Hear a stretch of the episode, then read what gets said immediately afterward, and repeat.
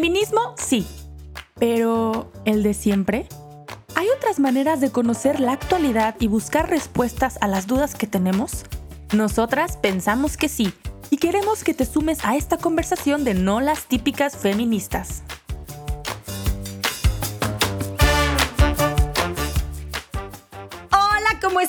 Bienvenidos a un capítulo más de su podcast No las típicas feministas. El día de hoy estoy con mi super amiga Cris. Cris, ¿cómo estás? Hola, hola, Pau.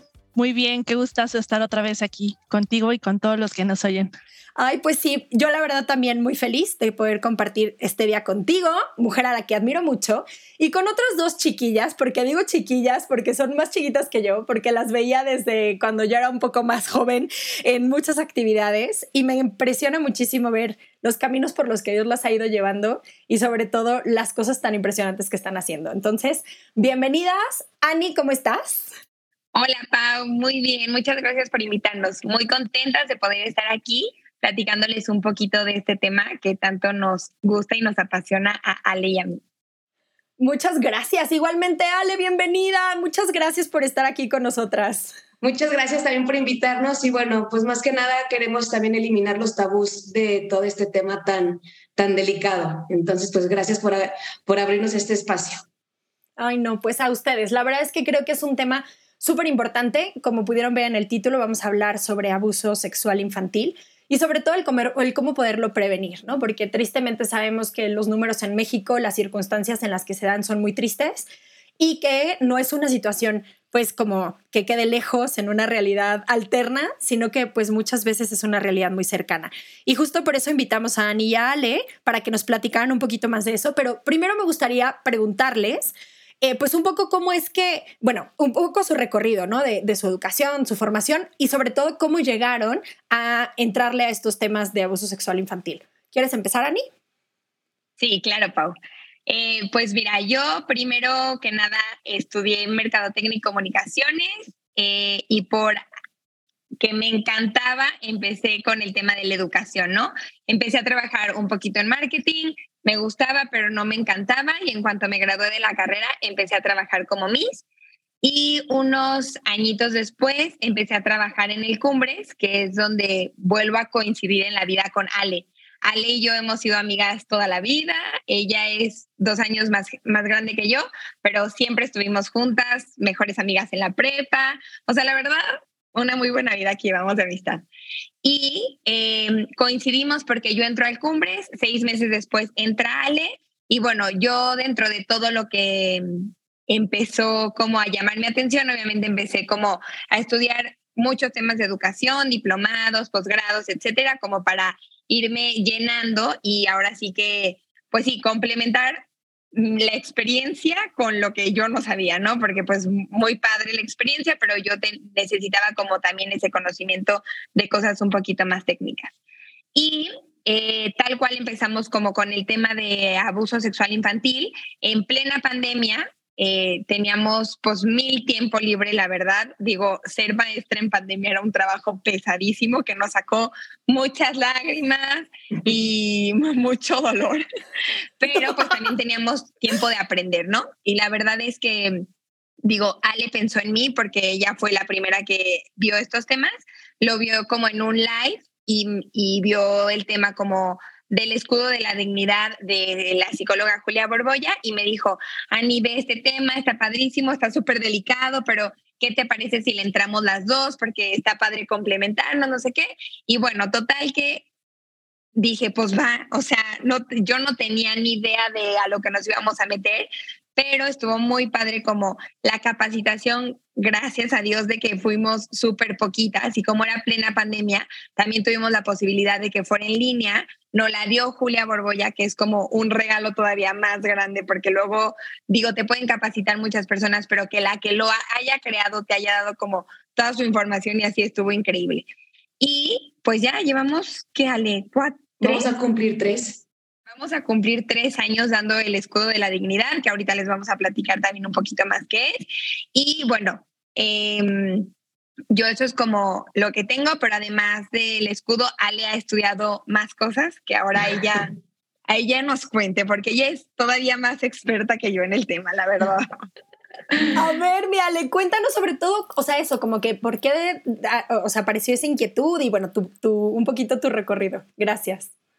Este, bueno, pues mire, yo estudié pedagogía este, en la UP y después, o sea, luego, luego que estaba en quinto semestre que tuve la oportunidad de empezar a trabajar, empecé en escuelas, ¿no? O sea, estuve nueve años de, de Miss de Kinder, que es lo que me encantan los, los chiquitos.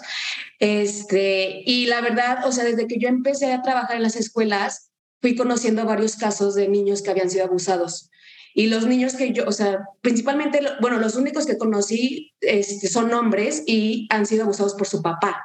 Entonces, como que en ese, en ese lapso de que, ¿cómo es posible de que un niño es abusado por su papá si es la persona que más lo quiere? O sea, ¿qué van a decir? O sea, ¿qué pueden esperar de otras personas, no? Entonces, ahí fue como que empecé a ver como varios casos como que se repetían en las escuelas y realmente pues son escuelas privadas que a lo mejor dices, pues no pasa aquí, sí pasa. Entonces, cuando vi el live, dije, bueno, como que me hizo clic. La verdad, como que antes cuando vi lo de, o sea, cuando vi los casos, como que no, no pensaba que podía hacer algo, estaba todavía más chica. Entonces, este, cuando vi el live, le dije a mi, oye, ¿sabes qué? Sí, está súper bien porque, pues, la verdad, ayudaremos a muchísimos niños y, y más que nada también como a los papás de eliminar tanto tabú que hay, tanta, o sea, mucha desinformación. Entonces, pues ya me empecé a meter un poquito más, después estudié un diplomado de prevención, detección e intervención de abuso sexual infantil.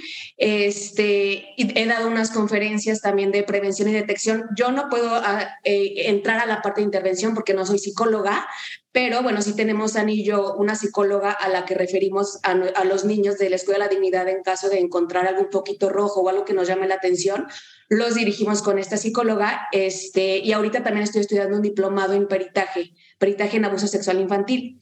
Entonces, bueno, es a grandes rasgos esto y la verdad, pues, Ani y yo sí hemos aprendido un chorro y más que nada vemos cómo, cómo hemos ayudado también a los papás, ¿no? O sea, los papás de, en, eh, como en el ámbito de, híjole, antes no, o sea, les daba miedo hablar del tema, entonces ahorita ya está un poco más hablado y eso ayuda mucho a los niños. Muchas gracias, Ani y Ale. Pues, ¿y qué tema tan, tan delicado? Porque yo creo que es una de las heridas más profundas que tenemos en nuestro país y en muchos países, pensando en México que es un problema muy grave y además, como, como comentaban, este problema que que muchas veces sucede dentro de las familias y entonces lo terrible y lo desgarrador que es que las personas de confianza o en, un ambiente donde deberías sentirte protegido. Pero un poquito partiendo como de vamos eh, estableciendo las bases y asumiendo pues que muchas veces hay confusión en las familias para identificar el tema del abuso sexual infantil. ¿Nos pueden platicar un poquito de cómo, cómo podría definirse el abuso sexual infantil o qué implica, qué conductas implica el abuso sexual infantil? Sí, claro. Este, el abuso sexual infantil es cuando alguien este, se satisface sexualmente por medio de un niño. Y esto puede ser tanto físico como no físico. Entonces aquí también entra como mucho problema porque cuando no es físico, pues es bien difícil, o sea, como probarlo. Entonces, o, o sea, las leyes también aquí en México pues no ayudan mucho. Entonces, pues a la hora de que los papás van y quieren denunciar o algo, este, pues sí está bien difícil porque piden pruebas, este, como más del cuerpo que le pasó al niño. Entonces, este, pues ahí en esta parte es complicado, pero la verdad, como es físico no físico, pues físico va desde el tocamiento al niño, de que el niño toque a la persona o este, hasta penetración, ¿no? Y en los físicos, pues es solamente, o sea, si tú le enseñas a un niño pornografía, que solamente el niño lo está viendo, eso también es abuso, o que este, le pidas al niño que te vea, o tú ver al niño, ya este, estamos hablando de abuso sexual infantil, no físico. Entonces, parte es la que es complicada este, para demostrarlo y a lo mejor hasta los papás a veces ni siquiera les creen a los niños pues porque pues no te veo marcas, no te veo nada, entonces este, aquí, aquí sí está, está medio difícil, pero pues lo que sí es, es como una, un foco rojo muy, muy grande es cuando los niños tienen una, un cambio de conducta repentino, ¿no? O sea, de que de un día a otro ya no quieren comer o ya no quieren salir o ya no quieren ir a hacer lo que más les gustaba. Entonces, esto sí es lo principal que decimos a los papás de que cuando hay un foquito rojo, o sea, un cambio de conducta repentino así, que, o sea, se vaya al cielo, ahí puede haber un foco rojo. Ale, y una aclaración, o sea, también una pregunta. Em, ¿También implica hacia adolescentes? O sea, que sean ya no solamente en la etapa infantil, sino también, no sé, como adolescente de secundaria, preparatoria, ¿también se consideraría abuso sexual infantil? Sí, claro, este, es hasta los, o sea, menores de 18 porque al final de cuentas los que son menores de 18 pues siguen, bueno, son adolescentes, pero pues no han pasado como esa edad, ¿no? O sea, los 18 que ya te crees ya más grande, bueno, pero ante la ley ya no eres un pequeño, como quien dice.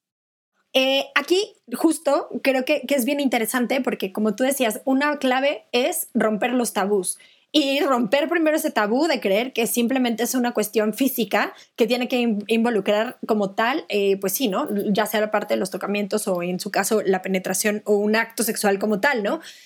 Pero bueno, más o menos por lo que ustedes han podido ir viendo y como la realidad que conocen del país y de las circunstancias, ¿qué espacios son los espacios en donde los niños están más vulnerados en esta realidad?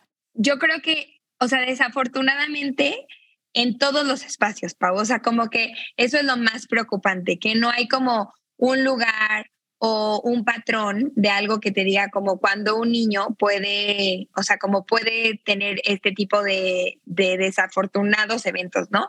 Entonces, eh, lo que sí es que el 80% de los abusos sexuales infantiles en México son por parte de alguien que el niño conoce. Entonces es o un familiar o el papá de un amigo o eh, la que los ayuda en la casa, el chofer, alguien que está como en su entorno. Y eso está bien fuerte y es lo que más preocupa, porque luego pensamos que pues es un evento, una casualidad, ¿no? Y desafortunadamente, o sea, digo, cualquiera de los dos, una casualidad o con alguien que conozcan es terrible, pero no, no es algo que pase por casualidad. No es como que un niño vaya caminando y alguien diga como, ah, déjame agarro a este niño, ¿sabes? O sea, en realidad es con la gente que más conoce. Y en todos los espacios, o sea, pasa en las casas, en los colegios, en los parques, en las fiestas infantiles, o sea, como que es algo que no tiene un patrón y que no es como que exente a algunas personas o exente a otras. Y creo que eso es lo más importante de este tema, como hacer conscientes a los papás que no es un niño que tiene cierta conducta, que no es un niño que está descuidado, que no es un niño que está en cierto estrato social, da igual, ¿no? O sea, como que todos los niños, por, literalmente por ser niños, son vulnerables y están como ahí y, lo, o sea, como los que están, los abusadores pueden encontrar a cualquier persona, ¿sabes? Y entonces eso es lo que más preocupa, que los niños están siendo como estas víctimas y como dice Ale, después también en México tenemos como unas leyes que no, no ayudan demasiado, ¿no? Y que cuando sucede algo así es como traba, de, ah, después otra traba, después otra traba. Entonces creo que sí, el tema más importante del abuso sexual infantil definitivamente es la prevención y el hablarlo, ¿no? O sea, como que simplemente hablarlo ya es una superventaja. Qué interesante, Ani, esto que planteas, porque pues justamente con esto de, de, hablarlo y como de esto que sucede en tantos espacios, pues me, la verdad es que me, me, me enoja, me duele, me preocupa, me explota la cabeza porque, o sea, perdón, digo, me pregunto como, ¿Por, ¿Por, qué? ¿Cuál es la razón de esto? ¿Por qué en México tenemos, somos uno de los primeros lugares en, abuso sexual infantil, en el tema de pornografía infantil? O sea, ¿qué hay de heridas en nuestra cultura, en nuestras familias, en, en las instituciones, que los niños son tan vulnerables y que sucede tanto? Y esto, pues es, es terriblemente doloroso porque, como dices, si no hay un patrón, es cómo lo entendemos, cómo lo abordamos, pero bueno, un poquito de su experiencia, de su expertise, ¿qué nos pueden platicar de cuáles son aquellas como causas culturales que están generando que en México sea un ambiente tan propicio para que en tantos lugares o en tantas familias suceda el abuso sexual infantil. Este, sí, o sea, también siento que tiene mucho que ver que la verdad, o sea, lo que mencionábamos, que los papás creen que no va a pasar y al final de cuentas, o sea, pasa aquí en México y pasa en muchos lados que la verdad, o sea, México es el primer lugar en abuso sexual infantil este, entonces, sí tiene mucho que ver que a lo mejor, o sea, la gente ha de pensar que, híjole, solo pasa en, la clase social que es un poquito más baja. Sí, o sea, sí pasa también y pasa mucho porque ahí es cuando se da, no sé, que a lo mejor en una casa vivan muchos familiares, ¿no?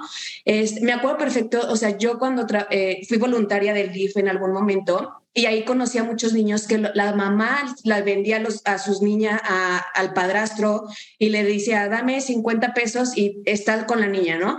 Entonces, estos casos es por eso que, o sea, como son más sonados y como que eh, son más hablados, ¿no? O sea, cuando a lo mejor el caso es en en un ámbito social un poquito bajo, porque cuando es en una, o sea, como en, la clase media alta, puede suceder mucho que los papás hasta les dé pena, ¿no? Les dé pena como, ¿cómo va a decir? ¿Qué va a decir la gente de que a mi hijo lo abusó el tío? No, no, que no se enteren mejor. Entonces se quedan callados y ahí es cuando el niño, pues obviamente pues estuvo vulnerable, eh, que sufrió el abuso y todavía la mamá es como, prefiero que la gente no hable y, este, y pues me callo y ya, porque también hay muchísimos casos que los papás prefieren quedarse callados, no denunciar, este, como no hablarlo. Y esta parte sí, es, sí influye muchísimo en que si no se habla, o sea, algo tan fácil, si, si los papás nombran a las partes privadas por su nombre, este, los niños son menos propensos a sufrir un abuso sexual, porque, por ejemplo, si le decimos este, al pene, los papás que le dicen pilín o no sé, algún apodo, ¿no? Le estás dando un mensaje indirecto al niño de que la palabra pene está mal, cuando realmente es una parte del cuerpo. Entonces, si al niño le toca a alguien el pene o lo que sea, puede decir, no voy a decirlo porque es una mala palabra.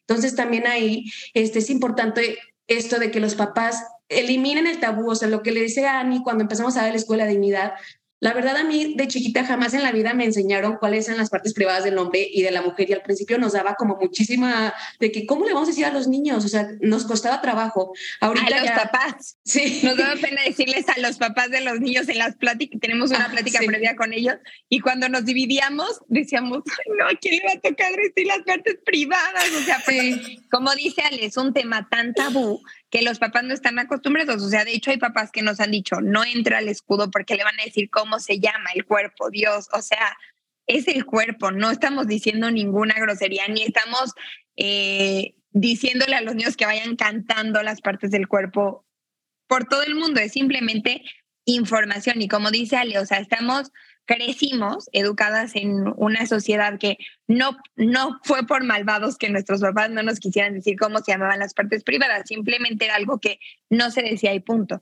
Pero ahorita es un, o sea, como un tema súper importante que no, o sea, que la gente tiene que ver que no es una grosería, es como decir cualquier parte del cuerpo. Obvio es privada, obvio la tienes que cuidar, pero como dice Ale, le quitas como y le das como una herramienta más a tu hijo, decirle, a ver, es normal, ¿sabes?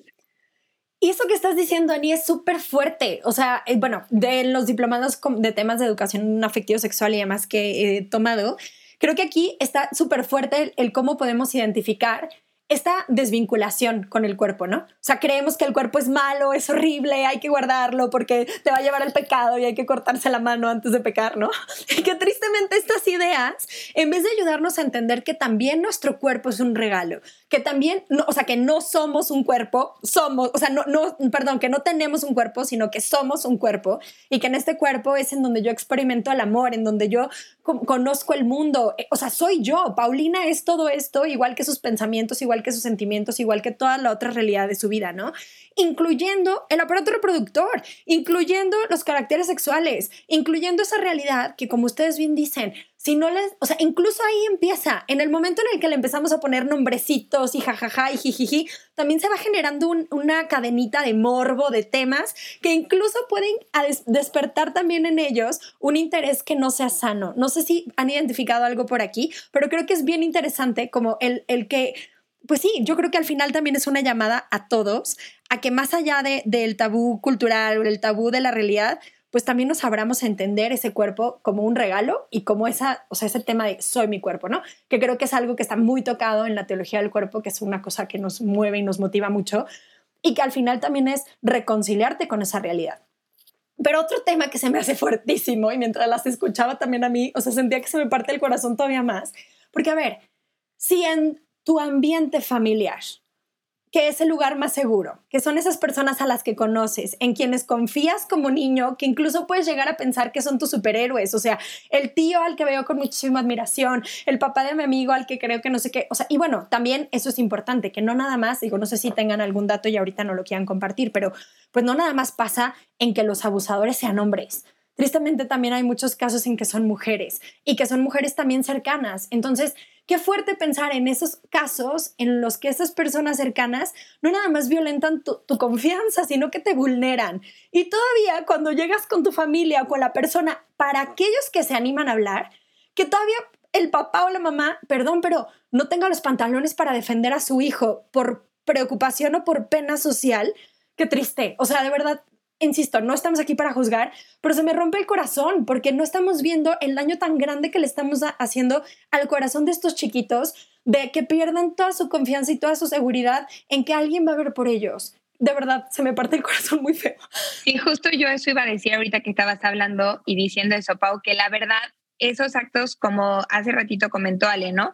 Que hay un caso de abuso y que el niño se atreve a hablar o medio hablar y los papás callan o, como reprimen o cuestionan, no solo los papás, ¿eh? en la escuela o como donde hacen como este tipo de cuestiones al niño, es quitarle muchísimo su validez. Y creo que es algo también que va mucho de la mano de la inteligencia emocional, que gracias a Dios está trabajando con los niños desde chiquitos, pero es, es algo que los niños tienen que tener, ¿no? Como estar blindados y que los adultos les demos la validez que ellos necesitan, ¿no? Yo muchas veces me he enfrentado como con este discurso de eh, se, saluda o no se saluda y dejas que el niño, y sabes, y a mí me hacen mucho la pregunta porque yo pues estuve de mis muchos años y como que yo sí siempre fui como muy exigente, como que así, ¿no? O sea, es mi personalidad.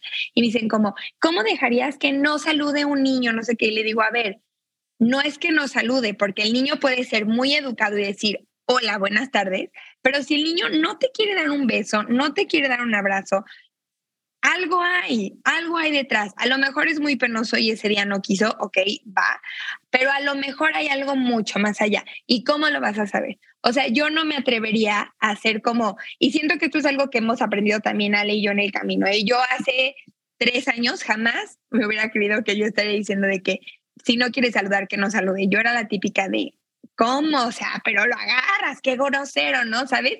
Y creo que sí hay como que diferenciar eso. Una cosa es que no salude, que no te quiera, de, o sea, que no te quiera decir buenas tardes, chócala, buenas tardes, puño. Otra cosa es que no te quiera dar un beso y un abrazo. Y creo que desde ahí empiezas como a darle la validez al niño.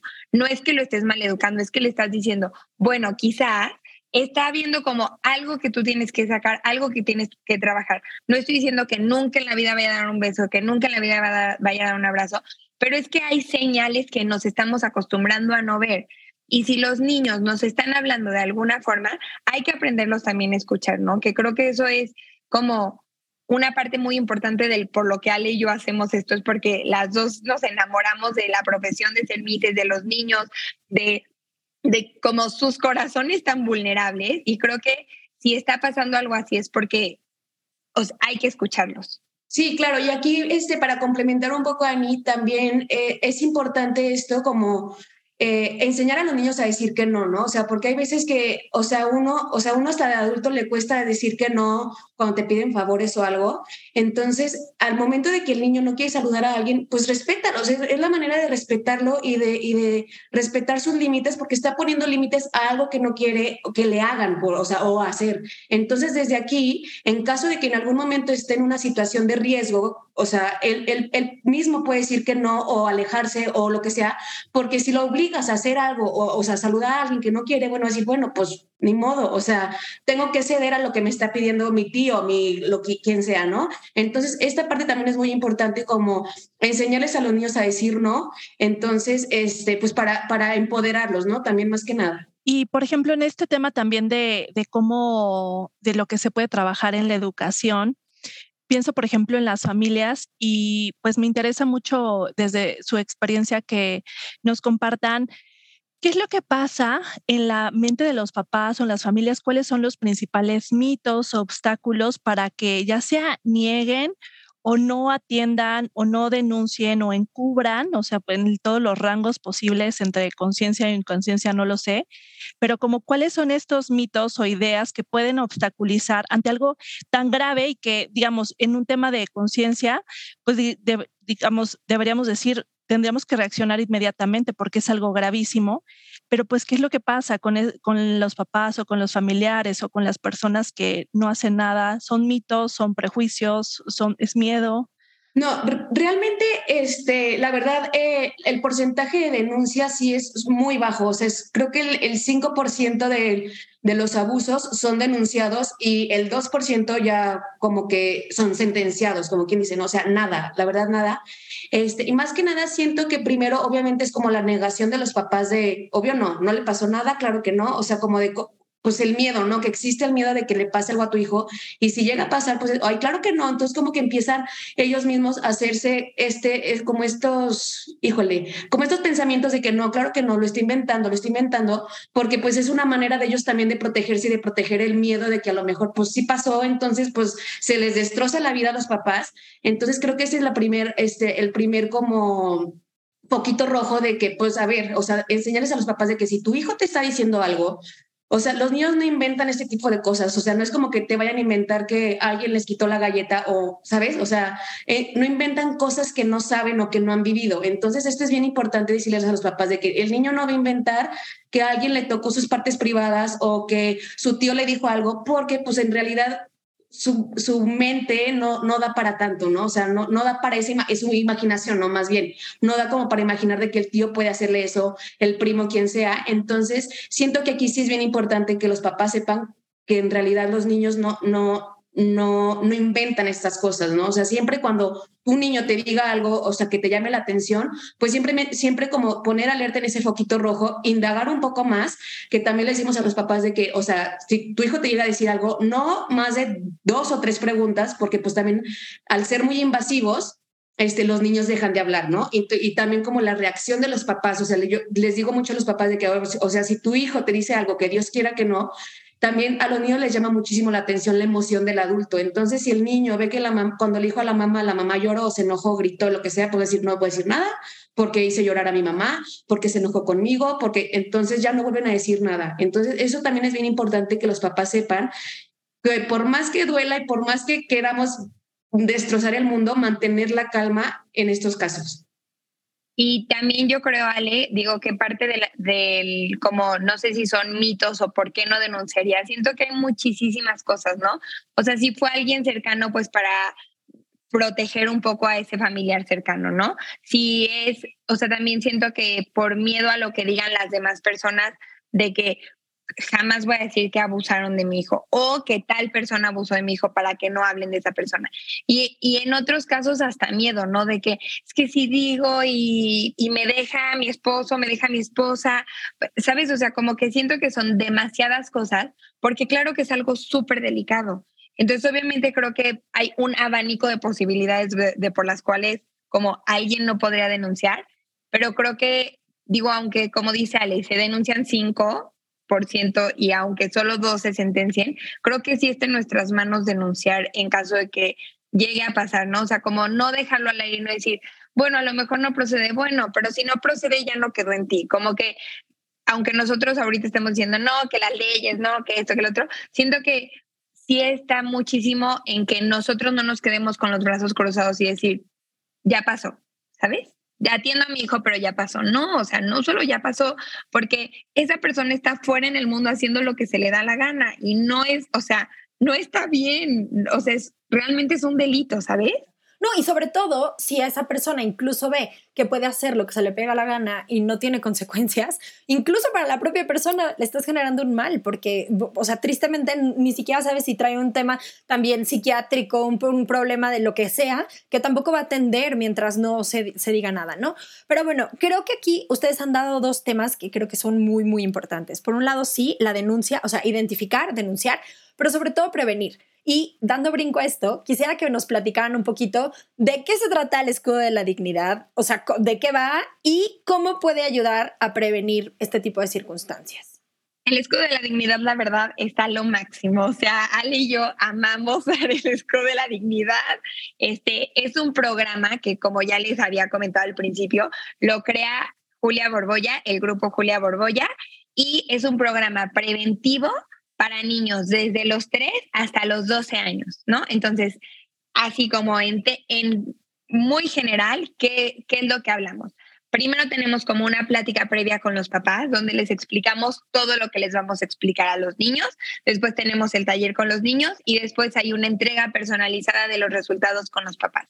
Entonces, como por partes, ¿qué es lo que hablamos? Con los papás hablamos un poquito de datos, un poquito de números, así como a grandes rasgos que es el abuso sexual infantil, etcétera, ¿no?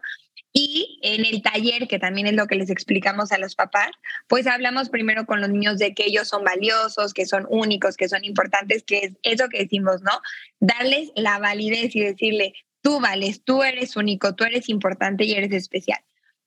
Hablamos un poco con ellos como este tema, hablamos también de sentimientos, de un corazón grande, de un corazón apachurrado, cómo los hace sentir como cada sentimiento, ¿no? O sea, como para que ellos vayan identificando las cosas que les gustan, lo que no les gustan.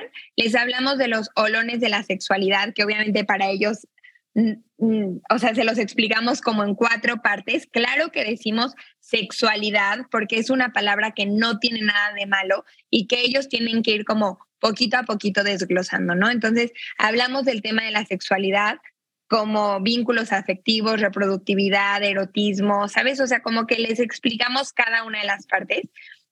Y ya después, ellos, o sea, en el escudo de la dignidad se crea este como concepto de las trastadas, ¿no? Que las trastadas son eh, las cosas que no debes permitir que te pasen y obviamente una de ellas es, eh, habla de las partes privadas y ahí les explicamos como cuáles son sus partes privadas, etcétera y al final les explicamos qué pueden hacer en caso de una trastada. Entonces, como que los va, el, el programa los va guiando a que los niños como que vayan como conectando todas las cosas y la verdad está muy padre porque desde el principio se va creando como una conexión con los niños donde nos comparten, no sé, o sea, como que a mí se me hace muy padre que ellos no nos conocen, la verdad. O sea, obviamente hemos tenido alumnos y exalumnos durante estos tres años, pero hay muchos niños que es la primera vez en su vida que nos ven y entienden, obviamente los papás les explican que van con gente de confianza, pero ellos entienden que es un tema para ayudarles a ellos, ¿no? Y entonces van compartiendo, este, les vamos preguntando como uno a uno cómo se sienten, qué trastada les ha pasado, ¿no? Como que el chiste es que no es como dar un taller normal, sino como entenderlos, aprender como un poquito más de su información, etcétera, para que en la entrega de resultados les podamos decir a los papás, a ver, vimos este foquito rojo, a tu hijo, este niño le está haciendo esto, esto y esto en el kinder, ¿no? Lo mencionó en esta y esta trastada. Eh, no le gusta cuando se queda con fulanito de tal. No le gusta que en las noches no estés y se quede con esta niñera, ¿sabes? Entonces como que ellos nos van dando esa información que al final le presentamos a los papás y creo que es una herramienta para ellos, ¿no? Yo siempre cuando entrego los resultados les digo, puede que haya mil cosas que ya sepan de su hijo, pero está padrísimo como que él lo pueda volver a replicar, como que para mí eso es un una señal de que el niño no es tan vulnerable, O sea, que el niño puede hablar. Y creo que eso es lo que más como les queremos dejar después del escudo a los niños, que ellos tienen su voz, que su voz es la herramienta más importante que tienen y que con la voz pueden hacer todo lo que quieran, ¿no? Pueden pedir ayuda, pueden hablar, pueden todo, o sea, todo lo que se imaginen puede suceder si, si ellos están como comunicándolo. Y pues eso, en general, la información que recabamos que la tengan los papás es súper importante y ellos, como dice Ale, nosotras no podemos hacer ninguna intervención. Este es un programa totalmente preventivo y proyectivo, ¿no? De lo que nos dicen los niños, porque luego eh, sí hay veces de que, pero mis, ¿qué más? ¿Pero qué más te dijo? Tampoco podemos ser nosotras tan invasivas. Como dice Ale, una o dos preguntas en caso de haber un poquito rojo y después el niño ya se cierra, ya no te va a seguir contando con la misma naturalidad.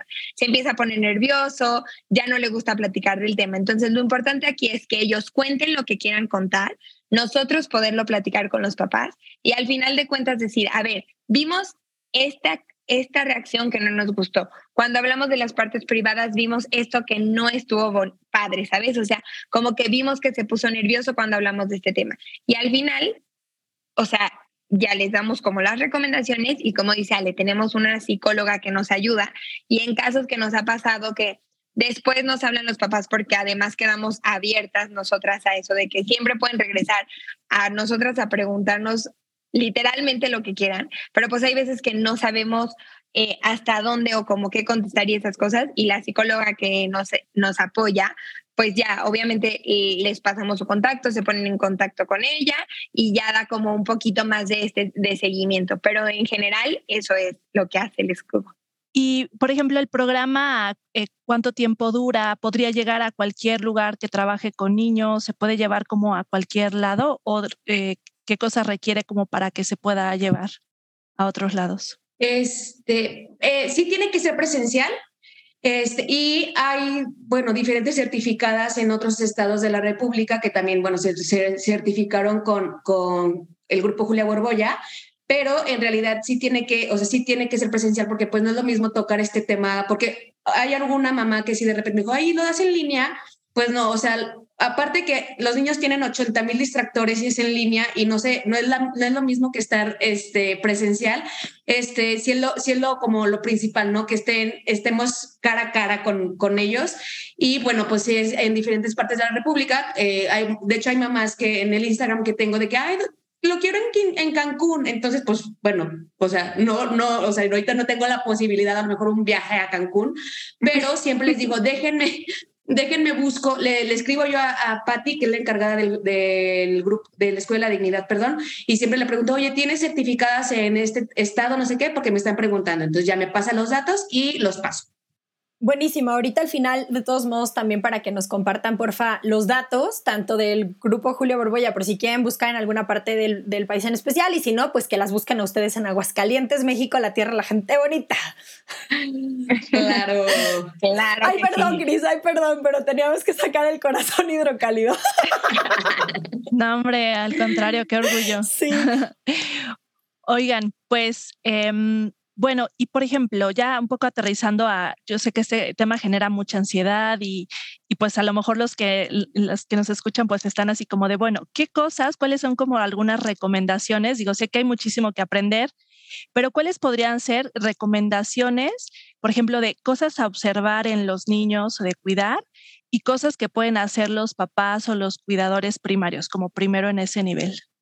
Sí, claro. Eh, de hecho, yo cuando doy, la, o sea, cuando doy las conferencias, la verdad siempre empiezo con los papás de que, a ver, porque muchos papás después es que no, ya no lo voy a dejar ir con, con nadie porque qué miedo, o sea, como que, y les digo, a ver, no, no, no, no se trata de eso, ¿no? O sea, tampoco vas a privar al niño de salir de su casa para que no le pase nada, este, pero pues le digo, más que alarmar, sino hay que, hay que estar alertas, hay que estar alertas de los cambios de conducta que les comentaba, este, porque pues si al niño le encanta ir al casa del tío Juan, pues no le pasa nada con el tío Juan. O sea, es, es, conocer a tu hijo, conocer cómo se comportaba con cierta persona y si cambió, bueno, pues qué pasó con esta persona que a lo mejor ya no quiere ir a casa de, del primo, del amigo, lo que sea. Este, entonces ahí lo que les digo a los papás, más bien ustedes, el primer paso para la prevención es como la observación, o sea, de que los papás estén alertas, de que conozcan a los niños, de que sepan cómo reaccionan ante ciertas situaciones, ante ciertos problemas. Entonces, este, esto sí les digo mucho a los papás, no, no, no priven tampoco a los niños, simplemente estar como alertas y lo que les decíamos, o sea, otra parte de prevención es hablarle a las partes privadas por su nombre, también cuando entrego los resultados de lo del escudo, les digo a los papás que había, bueno, había un libro que ya no lo he encontrado que se llamaba ¿Y tú qué harías? Entonces, como que son preguntas que los papás le hacen a los niños. Entonces yo les digo, háganlo como en manera de juego, o sea, de si van a, a llevarlo a la escuela, como esta este parte de que, a ver, o sea, como que empezar con preguntas leves, ¿no? O sea, ¿y tú qué harías si te quitan el lunch? X. Ah, bueno, entonces ya como que el niño te regrese la pregunta, entonces ya tú vas viendo y luego, ¿y tú qué harías si alguien te pide que te bajes los calzones y te da un Nintendo, por ejemplo? Entonces ahí también los papás pueden ver cómo reaccionaría el niño. Entonces esa es una manera también rápida de intervención de que, oye, no, acuérdate que y ya como que los papás intenten intervenir ahí y enseñar al hijo cuál es la manera correcta. Este, esto para ponerlos en diferentes escenarios y ver cuál es la reacción de los niños. Entonces, este, pero sí, lo principal, lo principal es la observación y que los papás estén como alertas ante cualquier cambio y como que detecten las personas seguras de los niños en caso de no estar los papás. O sea, siempre también les digo a los papás, a ver, si lo vas a llevar a la escuela, pregúntale quién es su persona segura en la escuela, porque muchas veces como quedamos por hecho que es la maestra titular cuando a lo mejor es el profesor de deportes. Entonces, que los niños a la hora de, de verbalizarlo lo hacen consciente y tanto los papás este, como el niño ya están como más alertas de que si pasa algo en la escuela, pues a lo mejor no va a ir con la maestra titular y va a ir con el profesor de deportes, ¿no? Este, esto también es, se me hace que es una herramienta súper importante que los papás e, empiecen como en esta confianza con los niños y esta, esta comunicación que al final de cuentas es todo. Y por ejemplo, ya a nivel como de comunidad, como de pensando en que también, bueno, ¿cómo, nos, cómo le hacemos para volvernos una sociedad protectora de, de, los niños y de las niñas, de los adolescentes?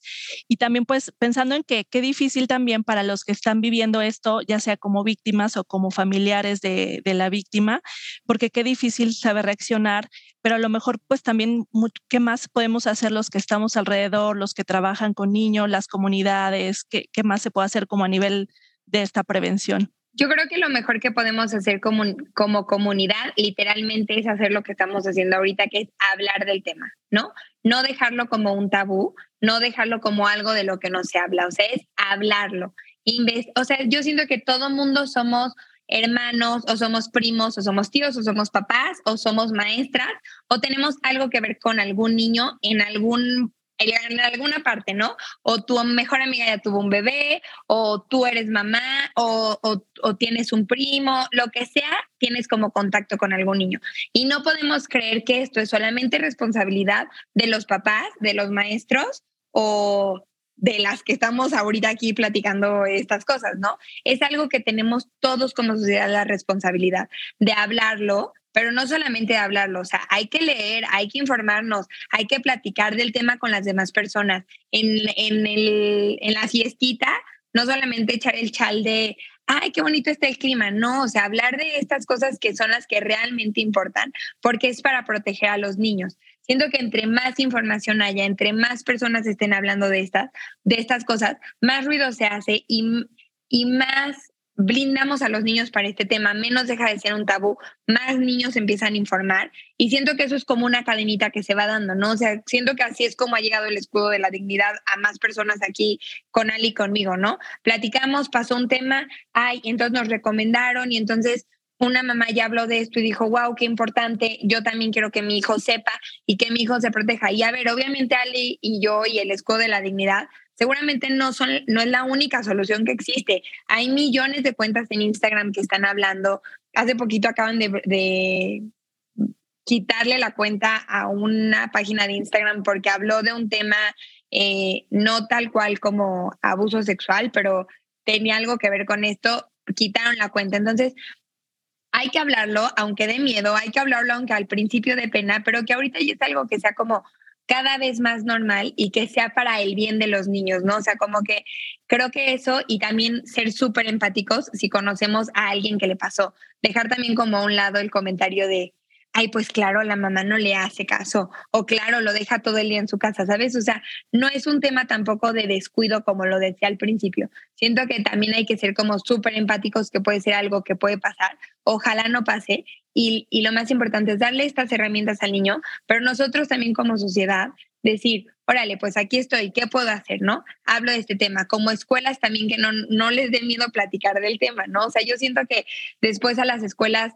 les da como pena, este miedo con los papás, como cómo voy a tocar el tema, cómo le voy a decir a las niñas, no, o sea, yo también ahorita estoy estudiando una certificación en cosas como más de la fertilidad, pero siento que cuando hablas del tema muchas personas es como, ¿cómo? O sea, ¿cómo que entender el cuerpo? Pues claro, o sea, como decía Pau, somos eso, ¿no? Y entre más lo normalicemos, más fácil es que un niño lo pueda hablar y más fácil es como que como sociedad lo empecemos a parar un poco, ¿no? Como a prevenir un poco más. Definitivamente, la verdad me encanta escucharlas porque creo que tendríamos que lograr algo como lo que se logró con la inseguridad de ser vecinos vigilantes, ¿no?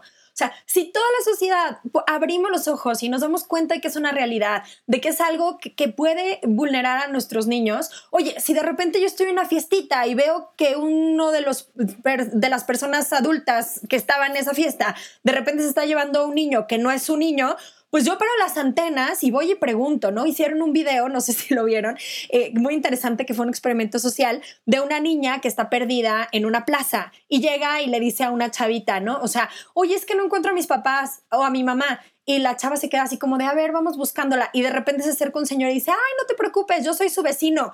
Y la chavita, que le quede vecino ni que nada. O sea, para pronto abrazó a la niña y te dijo, no, vente conmigo, ¿no? Y creo que, pues, eso tendríamos que ser. Gente que esté dispuesta y, y pendiente para poder cuidar y para poder estar atentos a estas realidades. O sea, tristemente, o sea, no todo el tiempo pueden estar los papás al 100% al, pendiente, pero en la medida en la que todos vayamos generando cultura y vayamos despertando esta capacidad como de cuidarnos unos a otros, sobre todo a los más vulnerables que son los niños, pues seguramente vamos a poder ir disminuyendo, primero Dios, estos horribles números en México de la cantidad de niños que son abusados, ¿no? Entonces, porque al final eso definitivamente es una circunstancia que no quisiéramos que le pasara a nadie, pero que también por todo lo que hemos ido platicando aquí, tristemente no tenemos la mayoría de la sociedad ni herramientas de prevención, ni herramientas de detección, ni herramientas para hablar del tema. Tenemos un chorro de tabús al respecto y todavía no nos damos cuenta de todas las heridas que este tipo de circunstancias pueden generar en una persona que después puede traerle también a ella misma otros muchos problemas en el futuro. Entonces, creo que tenemos una tarea grande, muy grande, y felicidades a las dos por lo que están haciendo. En serio que qué padrísimo. Ahora voy a la parte importante. A ver, ¿En dónde las podemos encontrar? Eh, ¿Qué redes sociales tienen? O, por ejemplo, para la gente que nos escucha de otros países o incluso de otras ciudades en México, eh, ¿en dónde podrían buscar más información al respecto? Mira, al escudo de la dignidad, literalmente lo pueden buscar como escudo de la dignidad en Instagram, así lo van a encontrar. Y ahí de repente ponen como talleres, este, sí, o sea, como que cuando hay certificaciones y ese tipo de cosas, pero también tienen como su página, o sea, en internet, así como que literal Safari, ahí lo encuentran. Y luego Ale y yo no tenemos como una como tal juntas, pero Ale tiene una donde ahí ponemos nuestra información del escudo de la dignidad y también Ale ahí está como posteando información siempre como del abuso sexual infantil y de las conferencias que ella da, que además si la gente nos está escuchando, mira, Ale, contrátame de representante, Ale. no, pero en buena onda, si nos están escuchando de otras partes del país, Ale da conferencias en línea y entonces eso facilita muchísimo las cosas, ¿no? O sea, no es como solamente ven aquí aguas calientes y escucha, pero Ale, no me sé tu Instagram. sí, eh, mi Instagram se llama hablemos de guion bajo así que son las siglas de abuso sexual infantil. Y bueno, ahí doy tips como para prevención de que los papás a lo mejor, no sé, o sea, desde el, desde el momento que cuando ves que tú ya estás bañando a tu hijo y ya empieza a mostrar pudor, bueno, ya es momento de que se bañe solo. O sea, son como, doy varios tips para que los papás aprendan a, a, enseñar a los hijos, ¿no? A esto de que detectarlo. Este, a lo mejor pues las cifras y pongo cuentos, que también los cuentos ayudan muchísimo a los niños. Este, ahí pongo como los, los links de los PDFs que encuentro en, en internet. Y bueno, también de repente si yo encuentro videos padres en Instagram, lo que sea, pues ahí los voy reposteando para que los papás vean más cuentas, ¿no? De, de este tema tan, tan importante. También digo, yo les recomiendo que sigan a Julia Borboya.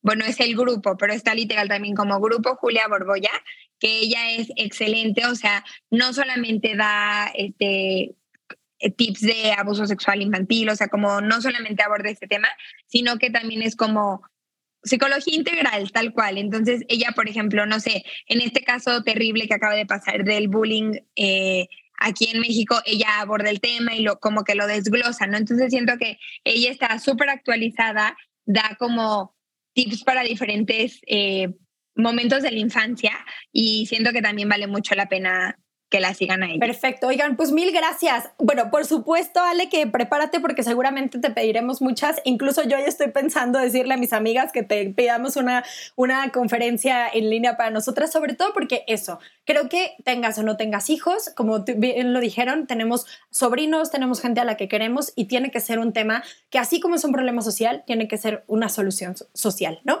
Bueno, chicas, una última pregunta.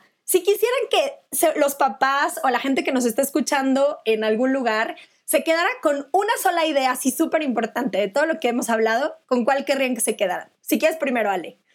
Este, pues bueno, más que nada que abran los ojos, que es algo que pasa, que estén alertas y este, pues, o sea, está en nuestras manos cuidar a nuestros niños y estar informados. ¿Y tú, Miani? Yo quisiera decirles que es responsabilidad de todos, que no podemos dejar pasar estos temas por alto. Y como ya les dije, hay que leer, hay que seguir cuentas, hay que ver videos, hay que informarnos porque es nuestra responsabilidad cuidar a estos chiquitos, la verdad. Sí. oigan, pues muchísimas gracias. De verdad es que creo que fue un gran, gran capítulo. Sobre todo, espero que por ahí pueda ayudar a alguna persona, algún papá que está pasando una circunstancia a la que por lo menos está cuestionando cómo poder cuidar más a sus hijos. Y muchas gracias también por subirse al barco de querer poner su granito de arena para que este mundo sea un mejor lugar. De verdad, porque yo sé que más allá de tema profesional lo hacen por cariño y sobre todo por una gran, una gran vocación de servicio y de amor a los chamacos. Entonces, muchas gracias, chiquillas, a las dos. Les mando un gran abrazo. Si este episodio te sirvió, recuerda compartirlo con alguien a quien creas que le pueda servir. Y no olvides seguirnos en nuestras redes sociales. Eh, nos encuentran como No la Típica Feminista en Instagram, Twitter, YouTube y Facebook. Y el podcast lo pueden escuchar en cualquier plataforma. Nos vemos para la próxima. Gracias a todos. Bye. Bye.